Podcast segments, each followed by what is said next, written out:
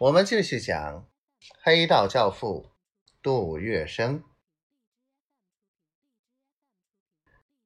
谁知这时毕树成正玩得忘形，他用钞票攻势，接连灌倒上海花界四小金刚，燕瘦还肥，左拥右抱，哪有功夫过问军事，应付张大帅？索性来个。上个将在外，帅命有所不受，将一封封紧急电令束之高阁，置之不理。自从毕树成搬进富春楼老六香闺常住，杜月笙便机智的不再露面。富春楼老六王海歌自有方法跟他联络。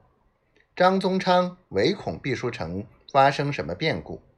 三月二十一日，请安国军总司令张作霖发表他为海军副总司令，毕树成便把指挥部便设在汕头路长三堂子里。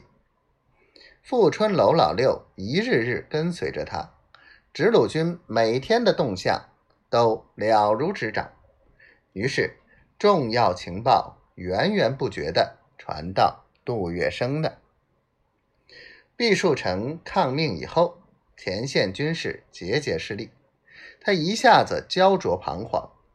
杜月笙看看时机成熟了，又叫富春楼老六进一条苦肉计。于是他在毕树成面前有意无意的提起：“我有一次偶然听杜先生说。”他曾经怂恿蒋劝孙传芳向北伐军投降，是吗？真有这事？孙传芳当时已经同意了。去年十月二十六日，蒋还到过南昌，代表孙传芳接洽投诚条件。孙传芳提出要求。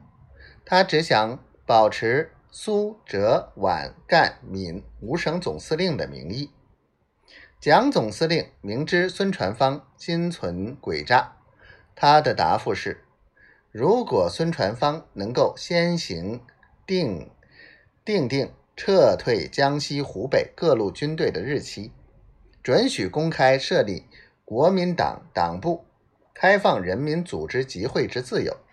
筹备国民会议，其余的事都好商量。